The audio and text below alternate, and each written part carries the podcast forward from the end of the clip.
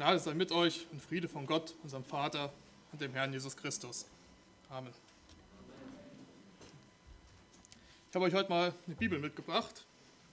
Die Luther-Bibel für dich ist schon ein etwas älteres Exemplar, schon ein bisschen ramponiert. Aber es geht da schließlich um den Inhalt. Wie viele andere Ausgaben auch, hat diese Ausgabe hier in der Mitte den Bibeltext, ganz normal, und vorne und hinten jeweils ja, Zusatzmaterial, Landkarten, Zeitstrahl, zusätzliche Ergänzung. Ja, gibt es dann, wie gesagt, diese Ergänzung dabei und ich muss sagen, die haben mich eigentlich nie wirklich interessiert, bis ich irgendwann mal Langeweile habe und mal nachgeguckt habe, was da überhaupt drin steht. Und nun ja, es ist eigentlich alles falsch, was da steht. Etwas wo man etwas ja, drüber nachdenken muss, steht direkt hinter der Bibel. Da kommen so ein paar Seiten unter der Überschrift, wenn Fragen auftauchen. Die Idee ist erstmal ganz gut, bei der Bibel tauchen schon mal Fragen auf, gerade wenn man sich da nicht auskennt.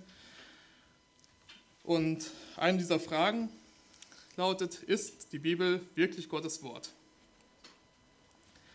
Das Ganze ist halt für die Deutsche Bibelgesellschaft rausgegeben und die schreiben dazu, die Bibel ist kein Buch wie jedes andere.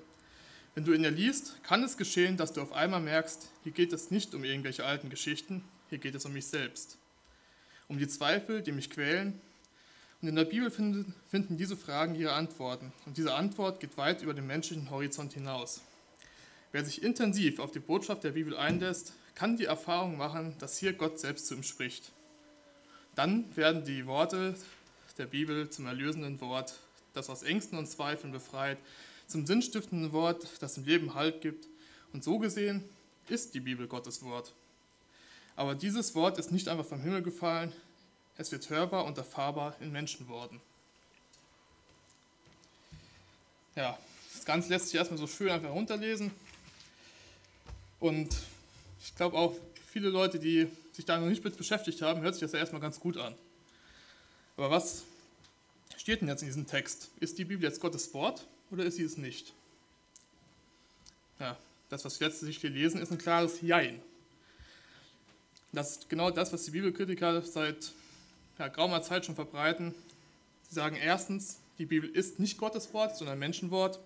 Und zweitens, nach Karl Barth, dieses Wort kann, wenn man sich darauf einlässt, zu Gottes Wort werden. Oder halt wörtlich, wie Karl Barth das schreibt, die Bibel ist nicht Gottes Wort, kann aber je und jeder zu werden. Aber stimmt das? Ist die Bibel jetzt Gottes Wort? Ist es Menschenwort? Was heißt das überhaupt, wenn es Gottes Wort ist?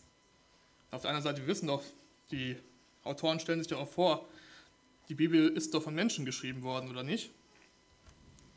Macht das letztlich überhaupt irgendeinen Unterschied, ob es jetzt Gottes Wort ist oder Menschenwort? Kann man diese Frage überhaupt beantworten? Kommt wahrscheinlich auch an, darauf an, wen man da fragt. Aber wir wollen ja nicht irgendwen fragen, sondern wir wollen die Bibel selbst fragen. Wir wollen sich irgendwelchen Spekulationen hingeben oder irgendwelche Mutmaßungen anstellen und uns damit zufrieden geben, sondern wir wollen forschen, was sagt die Bibel über die Bibel? Welchen Anspruch hat die Bibel an sich selbst? Hat sie den Anspruch, Gottes Wort zu sein? Oder hat sie den Anspruch, bloßes Menschenwort zu sein? Wird sie diesem Anspruch denn auch gerecht? Ist sie zuverlässig? Und welche Folgen hat genau das für unser Leben heute? Und all das wollen wir an einer der Kernbibelstellen betrachten, die es zu diesem Thema gibt. Viele wissen es wahrscheinlich schon, 2 Timotheus 3, Verse 14 bis 17. Und dort heißt es, Du aber bleibe bei dem, was du gelernt hast was die Antwort traut ist. Du weißt, von wem du gelernt hast und dass du von Kind auf die Heilige Schrift kennst, die dich unterweisen kann zur Seligkeit durch den Glauben an Christus Jesus. Denn alle Schrift von Gott eingegeben ist nützlich zur Lehre, zur Zurechtweisung, zur Besserung, zur Erziehung in der Gerechtigkeit, dass der Mensch Gottes vollkommen sei, zu jedem guten Werk geschickt. Ich möchte beten. Jesus Christus, hab du Dank, dass du uns dein Wort gegeben hast und hab Dank, dass wir ja, jetzt auch forschen können, ob es, es sich wirklich so verhält, ob dieses Wort tatsächlich dein Wort ist. Und ich möchte dich bitten, ja, dass du dass uns das aufschließt, dass uns das verstehen lässt und dass wir dadurch auch ermutigt und gefordert aus, aus dieser Predigt hervorgehen, Herr. Amen. Wir befinden uns, wie auch schon bei meiner letzten Predigt, immer noch im zweiten Timotheusbrief. Und wir wissen ja auch noch, Paulus sitzt beim Schreiben dieses, Brief, dieses Briefes in seiner zweiten römischen Gefangenschaft. Und er weiß, dass er bald sterben wird. Und er weiß, dass bald schwere Zeiten kommen werden und dass Verfolgung droht. Wie es dann auch schon heißt in Vers 12, alle, die in Christus leben, werden Verfolgung leiden. Und er nutzt diese Zeit, die Zeit vor diesen Verfolgungen, die kommen werden, um Timotheus diesen Brief zu schreiben. Einen letzten Brief an seinen geliebten Sohn. Also sein geliebter Sohn im Glauben. Und darin schärft Paulus Timotheus nochmal alles Wichtige ein. Damit Timotheus letzten Endes das Werk von Paulus weiter fortführen kann und das nicht untergeht. In dem vorherigen Abschnitt, den wir uns beim letzten Mal angeguckt haben, hat Paulus diese bösen Menschen beschrieben, wie es da heißt, und hat für ihn gewarnt. Und wer will, kann die Predigt natürlich auch nachhören unter blg-bielefeld.de. Und Paulus beschreibt diese bösen Menschen als Leute, die immer auf neue Lehren aus sind, die nie zur Erkenntnis der Wahrheit kommen können. Sie widerstehen der Wahrheit und es sind Menschen mit zerrütteten Sinn. Und dann halt in Vers 13 auch noch, sie, führen, sie verführen und werden verführt. Und dann sind wir in unserem Predigtext. Du aber, Timotheus, du aber bleibe bei dem, was du gelernt hast. Lass dich nicht verführen. Und damit sind wir direkt bei diesem Predigtext. Und genau wie im letzten Abschnitt in Vers 10 beginnt Paulus mit du aber. Timotheus soll sich eben nicht diesen bösen, bösen, gottlosen Menschen gleichstellen. Er soll sich nicht verführen lassen, er soll sich nicht wie ein Fähnchen im Wind umhertreiben lassen, sondern bodenständig sein und bei dem bleiben, was er gelernt hat. Und dieses Bleiben, das ist in dem Fall sogar ein aktives Wort. Es geht nicht darum, einfach stehen zu bleiben und nichts zu tun, sondern es geht darum, sich aktiv nicht, von, nicht davon abbringen zu lassen und aktiv dieses Wort zu bewahren. Die Frage ist jetzt, was hat Timotheus denn eigentlich gelernt? Das steht jetzt so in diesem ersten Vers noch nicht, aber in den folgenden Versen werden wir sehen, es ist die Heilige Schrift. Das ist schon mal so ganz grob, worum es jetzt in den ersten Versen auch schon geht. Timotheus soll bei der Schrift bleiben. Er soll sich von den bösen Menschen absondern und kurzum, die Schrift soll die Grundlage seines Lebens sein. Aber kann die Schrift denn das überhaupt? Ist die Schrift Gottes Wort, auf der wir unser Leben aufbauen können? Ist sie zuverlässig? Ist es überhaupt sinnvoll, sein Leben darauf aufzubauen? Oder sollten wir es vielleicht besser lassen, weil es einfach nur ja, Menschenwort ist, was nichts taugt? Dann kommen wir auch direkt zum ersten Punkt dieser Predigt, die Zuverlässigkeit von Gottes Wort. Wenn die Bibel nicht Gottes Wort ist, bräuchten wir hier an der Stelle überhaupt nicht weitermachen. Wenn nicht zuverlässig ist, wie gesagt, dann bringt es auch nichts, sein Leben darauf einzulassen. Aber um zu klären, ob die Bibel jetzt Gottes Wort ist oder nicht, müssen wir zuerst die ersten Verse mal aus der Acht lassen und zu Vers 16 springen. Weil genau da ist nämlich dieser Kern, dieser Kerngedanke.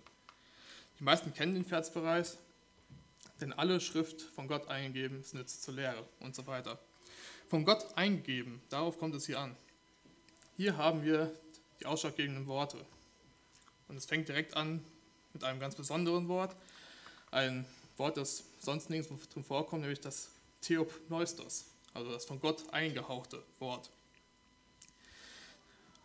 Es handelt sich hier um ja, Neologismus, also eine Wortneuschöpfung. Und Paulus setzt hier diese zwei verschiedenen Worte zusammen. Also einmal Theos für Gott und Pneuma was ja, auf der einen Seite wie Geist oder Wind bedeuten kann, aber halt auch einhauchen.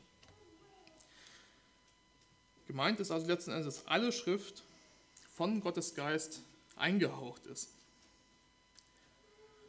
Demzufolge hat die Bibel auf jeden Fall den Anspruch an sich selbst, Gottes Wort zu sein. Aber wie sollen wir uns das jetzt vorstellen? Wie hat der Heilige Geist Gottes Wort den Menschen eingehaucht? Wir wissen ja, dass die Bibel nicht einfach so vom Himmel gefallen ist. Steht da hier auch schon drin. Da haben sie recht. Ist ja nicht alles falsch, was da drin steht. Aber wie kam das dann zustande?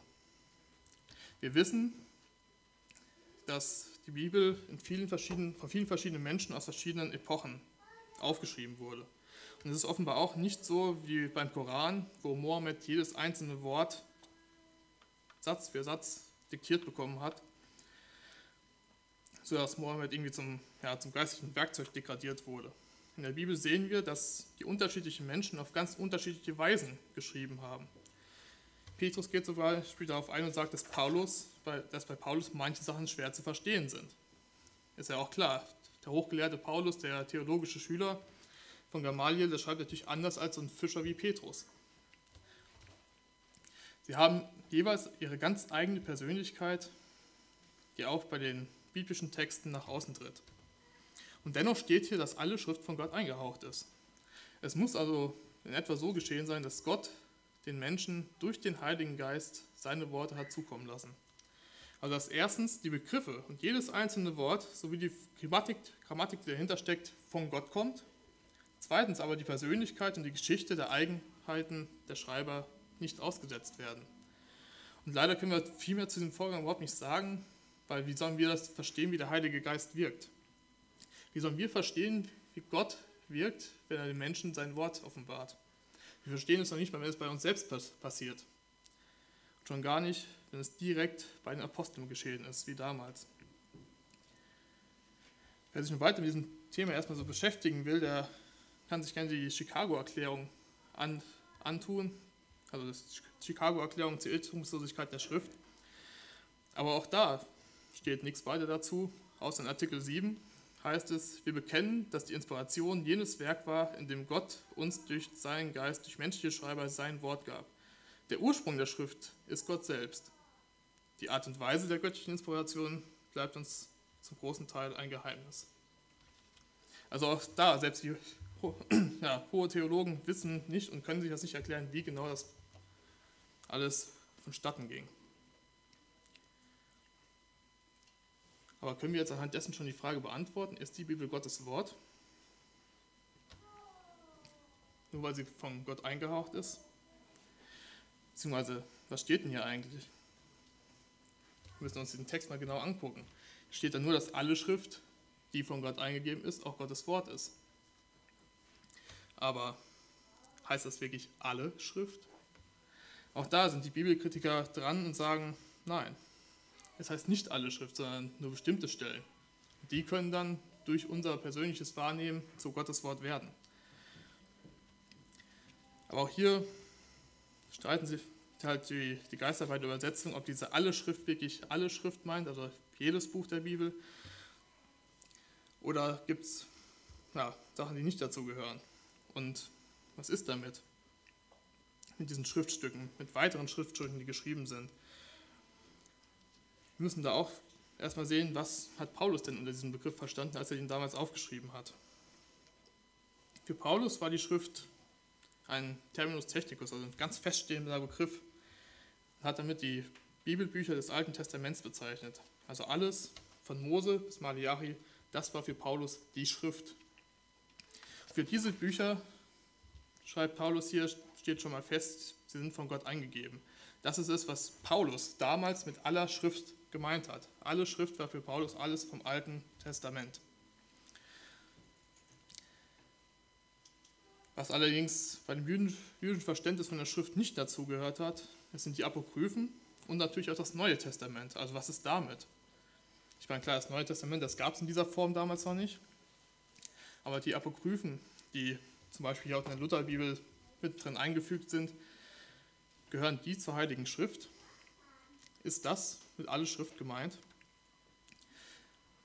Die Apokryphen, das sind die Bücher, die ja, in der Lutherbibel sind sie mittendrin, also in der Mitte zwischen Alten und Neuen Testament. Die Katholiken hingegen haben das Ganze in ihre eigene Bibel mit aufgenommen und ja, quasi einzelne Stücke zu den Büchern direkt, direkt mit der Bibel vermischt, sodass man nicht mehr auseinanderhalten kann, was sind Apokryphen und was nicht. Aber wie kam diese Apokryphen überhaupt zustande? Das Buch der Makkabäer oder auch die Schriftstücke zu, zum Buch Daniel. Die ganzen Apokryphen gab es in der hebräischen Bibel früher gar nicht. Diese Apokryphen, die kamen erst dazu, als man, das, als man die hebräische Bibel ins Griechische übersetzt hat, in der Septuaginta, also so rund 300 vor Christus. Da hat man diese Apokryphen auf einmal mit in die Bibel hineingenommen. Für Juden gehörten sie nie dazu. Sie hatten noch nie den Anspruch, Gottes Wort zu sein. Wir können auch davon ausgehen, dass Paulus als gelehrter Theologe seiner Zeit auch wusste, dass es diese Bücher schon gab. Und trotzdem zählt er sie nicht mit zu Gottes Wort. Für ihn gehören sie nicht zur Schrift. Und auch Luther hat gesagt, dass sie zwar nützlich zu lesen seien, weil wir halt da Geschichte erfahren, aber sie gehören nicht zu Gottes Wort. Aber warum haben wir diese Streitfrage auch heute immer noch, ob das dazugehört oder nicht? Das Problem ist, dass 1546 die katholische Kirche als Antwort auf die Reformation diese Apokryphen wieder mit reingenommen hat. Erst die katholische Kirche hat von diesen Apokryphen behauptet, dass sie Gottes Wort seien. Weil, das ist ja auch wie so eine katholische Sonderlehre, sie damit ihren Ablasshandel begründen können. Damit können sie Ablasshandel begründen, damit können sie ihre Mystik begründen. Und deshalb ist es so wichtig für die Katholiken, dass diese Apokryphen mit dazugehören. Aber, wie gesagt, Paulus in seinem ursprünglichen Text hat sie mit Sicherheit nicht dazu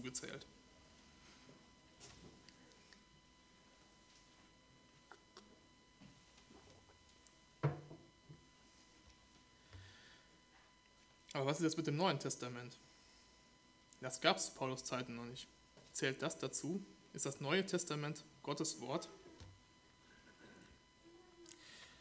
Ja, natürlich. Wir gehen stark davon aus. Das Neue Testament gehört auch zu dem, was Paulus hier Schrift nennt.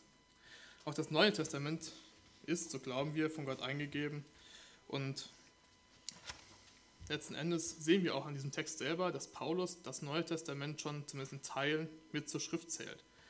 Und dazu müssen wir wieder zu den Versen 14 und 15 gehen, wo es dann heißt, du aber bleibe bei dem, was du gelernt hast und was die Antwort dort ist, denn du weißt ja, von wem du gelernt hast und dass du von Kind auf die Heilige Schrift kennst, die dich unterweisen kann zur Seligkeit durch den Glauben an Christus.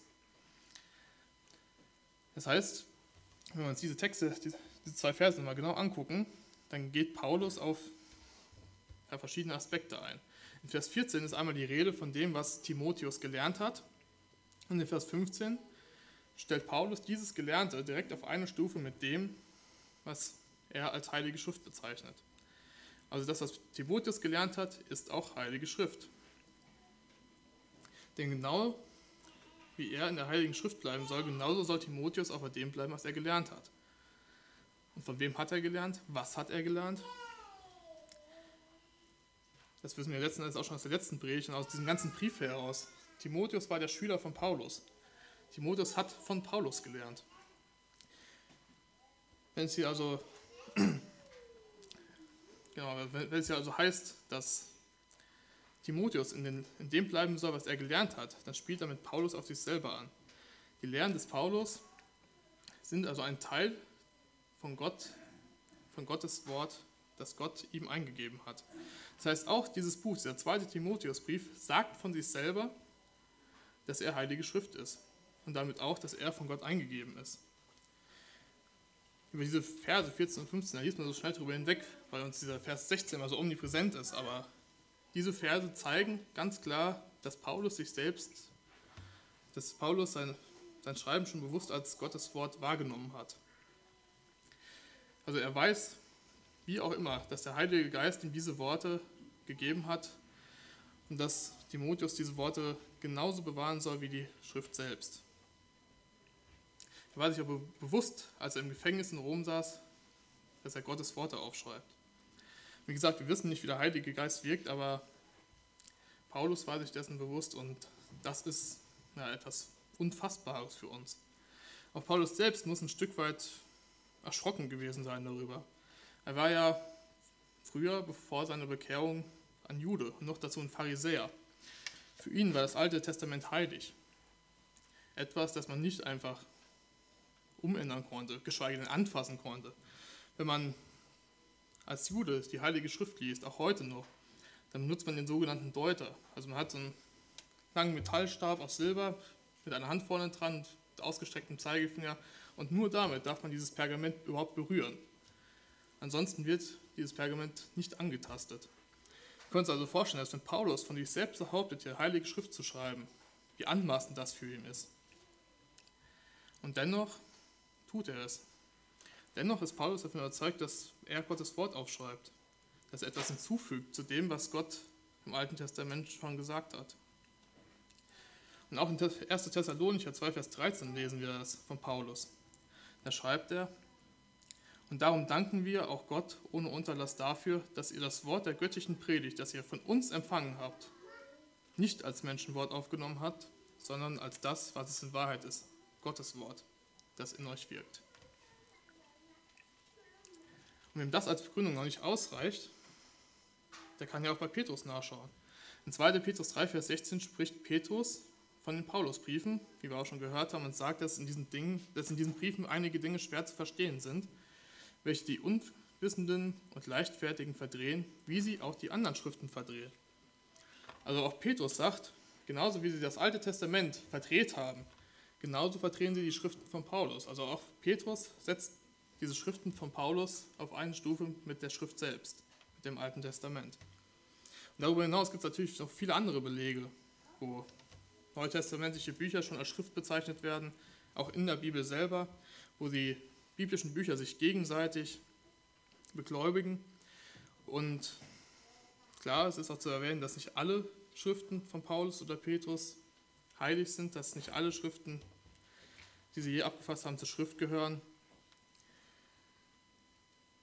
Aber die, die zur Schrift gehören, die sind auch tatsächlich Gottes Wort. Und schon damals war klar, welche Texte jetzt dazugehören und welche nicht. Auch die junge Gemeinde wusste schon davon. Wir wissen ja, dass, dass Paulus deutlich mehr Briefe geschrieben hat, die es auch nicht in der Bibel geschafft haben. Auch gab es Texte wie das Petrus-Evangelium, die wahrscheinlich auch nur eine Fälschung waren, aber auch die gab es. Und die sind alle nicht hineingekommen in dieses Wort. Sie alle gehören nicht zur Schrift. Und schon spätestens 110 nach Christus war bereits in der frühen Gemeinde bekannt, dass die vier Evangelien dazugehörten, auch dass die 13 Paulusbriefe schon dazugehörten genauso wie die Petrusbriefe, die beiden, und auch die Johannesbriefe. Wir können das Ganze jetzt nicht komplett entfalten, aber wir sehen, dass die Bibel, so wie wir sie heute haben, tatsächlich schon damals vorhanden war und auch damals schon als Gottes Wort gehandhabt wurde. Wer sich also ja, vielleicht hier noch weitergehend mit beschäftigen will, den kann ich eine Vortragsreihe von Pastor Wolfgang Nestvogel empfehlen. Der heißt nicht vom Himmel gefallen. Wer allerdings jetzt keine 20 Stunden Zeit dafür hat, der kann auch über den YouTube-Kanal der BEG Hannover zu einem Video kommen, anderthalb Stunden lang nur, wo das Ganze mal zusammengefasst ist, wo Pastor Nestvogel über, die, über den Zufall oder Notwendigkeit referiert, also die Entstehung des biblischen Kanons. Aber was wissen wir jetzt? Klar, das war jetzt erstmal viel Information, aber wir wissen jetzt, dass die Bibel, so wie wir sie jetzt vor uns haben, Gottes Wort ist. Wir wissen, dass das Alte Testament dazugehört. Wir wissen, dass die Apokryphen nicht dazugehören. Und wir können auch fest davon ausgehen, dass das Neue Testament, so wie wir es haben, dazugehört. Und damit können wir uns auch darauf berufen, denn alles, alle Schrift ist von Gott eingegeben. Und es ist auch wichtig, dass wir uns dessen gewiss sein können, dass die Bibel Gottes Wort ist. Und dass die Worte göttliche Autorität haben. Denn nur dann ist es auch sinnvoll, sein Leben danach auszurichten. Nur dann es ist sinnvoll und gut, dass Timotheus bei diesen Worten bleibt. Und das ist auch das, worum es Paulus hier eigentlich geht. Das ist das, was Paulus Timotheus in seinem letzten Brief nur einmal einschärfen will. Paulus erinnert daran, dass die Schrift zuverlässig ist. Das gilt für Altes und Neues Testament, denn Timotheus weiß ja, von wem er gelernt hat. Er hat von Paulus gelernt. Er hat das Neue Testament, er hat das Evangelium direkt von dem Apostel Paulus empfangen. Von Paulus, mit dem er jahrelang umhergezogen ist, mit dem er jahrelang zusammen das Evangelium verkündet hat. Paulus, der für uns auch das Evangelium verbreitet hat, der für diese Schrift gelitten hat, der Verfolgung auf sich nahm. Und Timotheus kannte Paulus sehr gut. Er wusste, dass Paulus integer war. Paulus hat nach dem gehandelt, was er gesagt hat. Er hat nach dem gehandelt, was in der Schrift steht. Und er hat auch gesehen, wie Gott an Paulus und durch Paulus gewirkt hat. Wie andere Leute zum Glauben kommen und wie auch die Schrift ja, Leute in Gottes Willen geformt hat. Timotheus war sich also sicher und konnte sich auch sicher sein, dass das, was er von Paulus gelernt hat, tatsächlich Gottes Wort ist. Darüber hinaus wissen wir auch, dass Timotheus ja auch teilweise dabei gewesen ist, als Paulus Gottes Wort aufgeschrieben hat. Zum Beispiel im Römerbrief heißt es am Ende, im Kapitel 16, Vers 21, es grüßt euch Timotheus, mein Mitarbeiter. Also Timotheus war exakt an diesem Ort, an diesem Punkt dabei, als Paulus Gottes Wort aufgeschrieben hat. Paulus war also zweifelsfrei ein Mann Gottes und er war eine zuverlässige Quelle für Gottes Wort und für die Lehren, die, daraus, die daraus folgen. Timotheus hat viele Schriften des Neuen Testaments bereits von Paulus direkt empfangen. Aber damit nicht genug. Paulus erinnert Timotheus noch an eine, an eine zweite Quelle, woher er die Schrift schon kennt, nämlich, dass du von Kind auf die Heilige Schrift kennst. Wir wissen aus Kapitel 1, Vers 5, dass Timotheus Mutter und Großmutter gläubig waren. Und auch wenn der Vater ein Grieche war, wurde er von seiner Mutter Eunike in der Schrift unterwiesen. Sie hat ihm bestimmt die Geschichten des Alten Testaments erzählt oder sogar vorgelesen, wenn sie die Möglichkeit hatten. Timotheus kannte sich also schon von, kind, von der Kindheit an in dieser Schrift aus. Und er hatte damit die Möglichkeit zu überprüfen, ob das, was Paulus jetzt an neuer Offenbarung hat, zu dem passt, was er bereits kannte. Er war nicht unmündig, sondern er konnte alles überprüfen und deshalb umso gewisser werden. Für, Paulus, äh, für Timotheus ist die Bibel absolut zuverlässig. Und das Neue Testament hat er direkt aus erster Hand, äh, aus, aus erster Hand erfahren. Und an dieser Zuverlässigkeit sollte er festhalten. Timotheus, das ist die, Timotheus ist die zuverlässige, von Gott eingehauchte Schrift anvertraut. Wir sind hier am, Kern des zweiten Timotheusbildes. Wie gesagt, Paulus weiß, dass er bald sterben wird. Und er weiß auch, dass über kurz oder lang die Zeit der Apostel zu Ende gehen wird dass es irgendwann keine neue Offenbarung mehr geben wird. Und deshalb ist es wichtig, dass Timotheus diese Worte, die er erfahren hat, bewahrt und weitergibt, dass er dabei bleibt.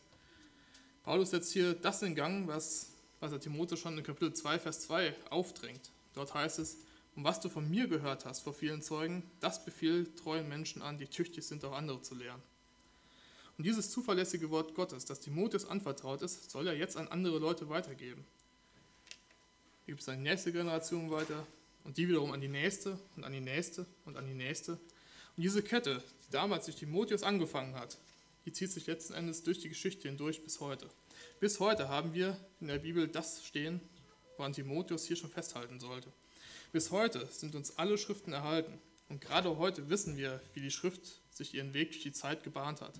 Gerade heute sehen wir, dass die Schrift selbst nach Jahrtausenden kaum, ver kaum verändert wurde.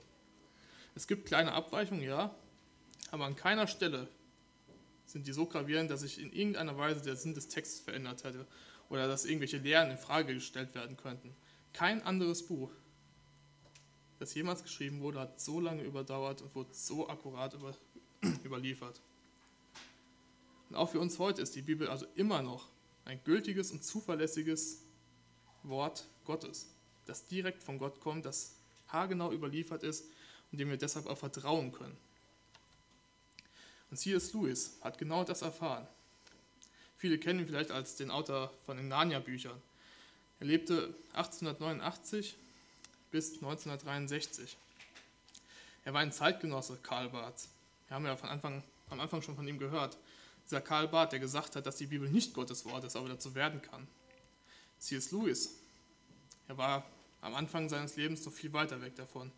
Mit 16 Jahren war er schon überzeugter Atheist und wollte vom Glauben nichts wissen. An einem angesehenen, angesehenen University College in Oxford lernte er dann Griechisch und Latein. Er machte seine Abschlüsse in Philosophie und antiker Geschichte und Englisch. Und er war jemand, der von Gott nichts wissen wollte, der es nicht ertragen konnte, dass es einen Schöpfer geben sollte, der einen Anspruch auf sein Leben hat. Und dennoch ist er letztlich Schritt für Schritt zum Glauben an Christus gekommen. Und zwar nur durch die Zuverlässigkeit der Schrift. Nach und nach hat er erkannt, dass es Gott gibt, dass es einen persönlichen Gott gibt und dass die Bibel, so unglaublich wie es scheinen mag, einer historischen Prüfung absolut standhält. Kein anderes Buch kann das liefern. Und dieser Weg von C.S. Lewis zu Gott, er zeichnet sich gerade dadurch aus, dass er widerwillig begangen ist. Als Lewis erkannte, dass es einen persönlichen Gott gibt, sagt er von sich selbst im Nachhinein, dass in dieser Nacht, wo er das erkannt hat, der wahrscheinlich niedergeschlagenste und widerwilligste Bekehrte in ganz England war. Er konnte es kaum fassen, dass er tatsächlich zu Gott finden könnte. Und auch wenn er zu dieser Zeit noch kein Christ war, im eigentlichen Sinne, zeigt dieses Zitat doch diesen, diesen Widerwillen, diesen Drang davon wegzukommen. Aber er konnte es nicht anders, als der Bibel zu glauben, weil sie zuverlässig ist. Er wurde durch nichts anderes gläubig als durch die Erkenntnis der Zuverlässigkeit der Schrift. Und später hat er dann vehement an dieser Erkenntnis, an dieser Schrift festgehalten und hat sie verteidigt wie Timotheus selbst.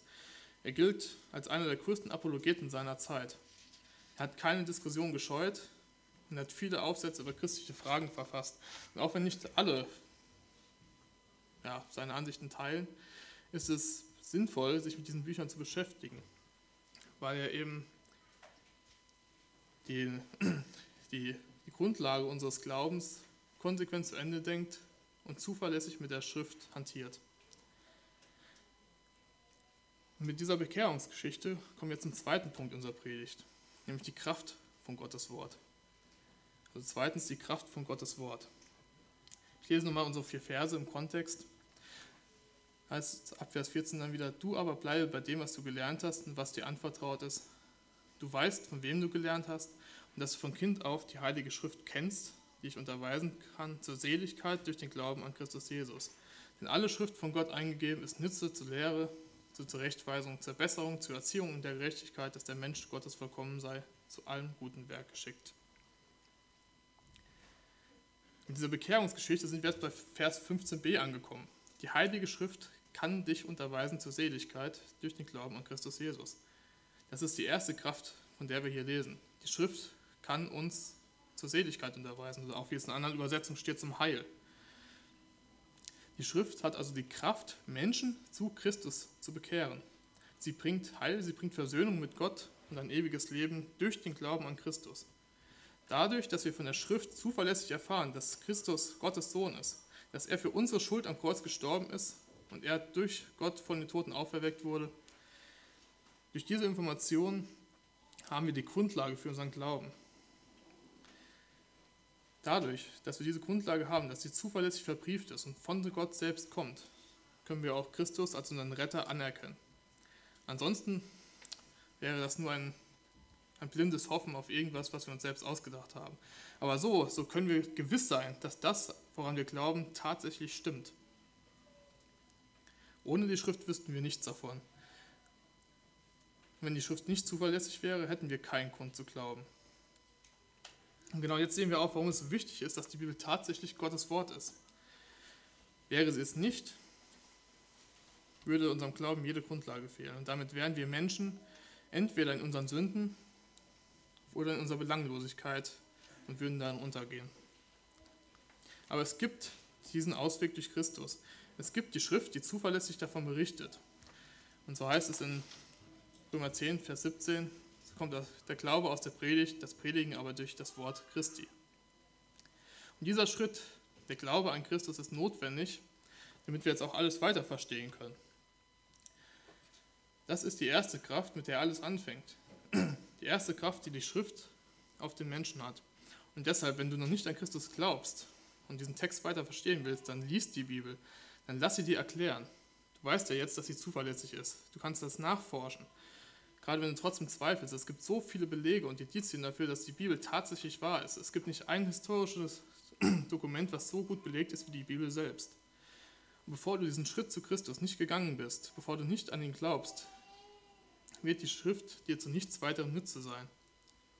Wenn du aber glaubst und zu Gott gehörst, dann, dann ist die Schrift auch Nütze zur Lehre, zur Zurechtweisung, zur Besserung, zur Erziehung in der Gerechtigkeit, dass der Mensch Gottes vollkommen sei, zu jedem guten Werk geschickt. Die vier Begriffe, die hier aufeinander aufbauen, sind eine Reihenfolge. Am Anfang steht die Lehre. Die Lehre, die wir durch die Schrift bekommen, also das, was wir gerade schon gesehen haben, dass wir wissen, was Gottes Wille ist, dass wir Erkenntnis bekommen, was gut und böse ist. Und was richtig und was falsch ist.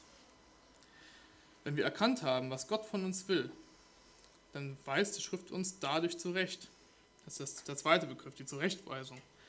Wenn wir Gottes Gebote verstehen, dann begreifen wir immer auch, dass wir oftmals nicht daran, danach handeln. Dass wir die Bibel zwar vor uns haben, aber nicht nach Gottes Maßstäben leben. Damit aber nicht genug, sondern zur Zurechtweisung gehört auch immer die Besserung.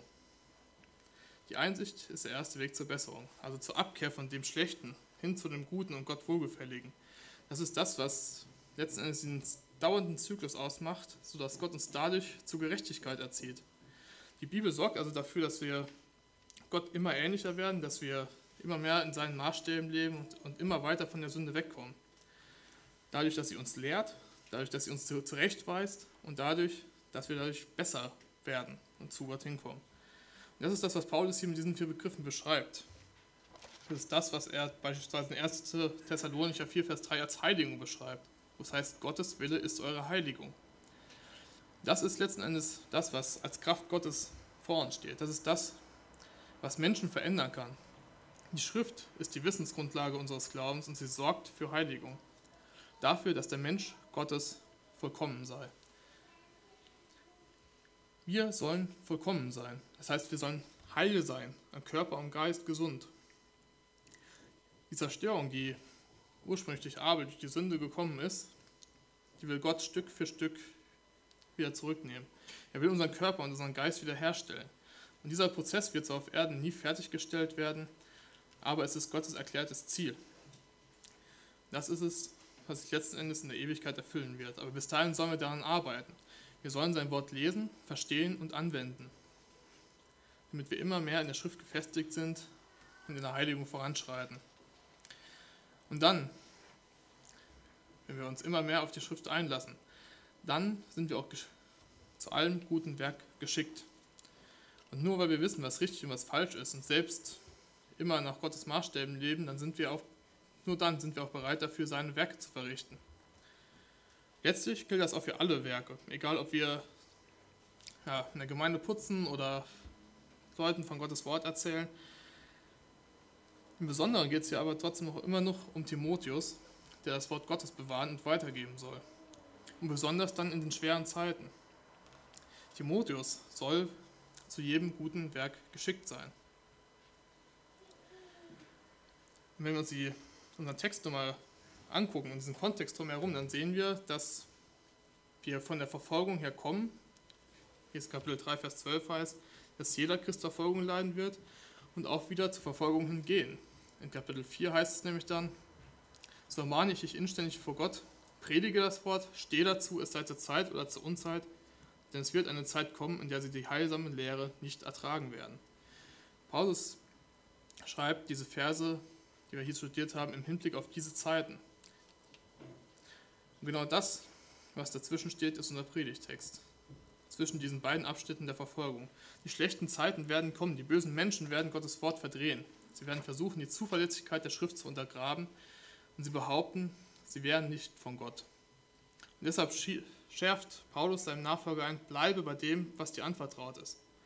Bewahre das Wort, denn du weißt ja, von wem du gelernt hast und dass du die Schrift von klein auf kennst.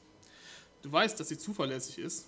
Du weißt, dass die Schrift Gottes Wort ist, dass sie die Grundlage des Glaubens ist und dass Menschen durch diese Worte vor der Hölle gerettet werden. Diese Worte sind es, mit denen Gott an Menschen wird, wirkt. Und deshalb predige das Wort, steh dazu. Und genau das ist es, was Paulus genauso uns heute sagen könnte. Hier, wir haben, wir haben gesehen, ganz am Anfang, dass in diesem Wort, was eigentlich die Bibel ist, was selbst den Anspruch hat, Gottes Wort zu sein, selbst da steht schon drin, die Bibel sei nicht Gottes Wort. Die Zuverlässigkeit der Schrift und die göttliche Autorität der Schrift wird auch heute angegriffen. Und zugegeben, dieser Angriff ist subtil. Es ist jetzt nicht so, dass, dass Leute das vehement abwehren, sondern einfach mal so einen Nebensatz sagen, ja, es ist nicht so, es könnte aber vielleicht so sein, so schwammige Formulierungen finden. Aber dieser Angriff ist da. Und Gott fordert uns auch, auch uns mit diesem Text hier auf, dass wir bei seinem Wort bleiben. Bei dem Wort, das er uns anvertraut hat, dass er Timotheus anvertraut hat und der es weitergegeben hat, dass es jetzt uns anvertraut ist. Er fordert uns auf, die Zuverlässigkeit der Schrift und ihre, und ihre göttliche Autorität zu behalten, daran festzuhalten. Wir sollen die Bibel verkündigen, damit Menschen umkehren und Christen im Glauben wachsen. wir sollen dafür sorgen, dass die Zuverlässigkeit der Schrift und auch die Kraft der Schrift weiter wirken kann. Ich möchte schließen mit einem Zitat, das Christus selbst gesagt hat, in Matthäus 24, Vers 32, Himmel und Erde werden vergehen, aber meine Worte werden nicht vergehen.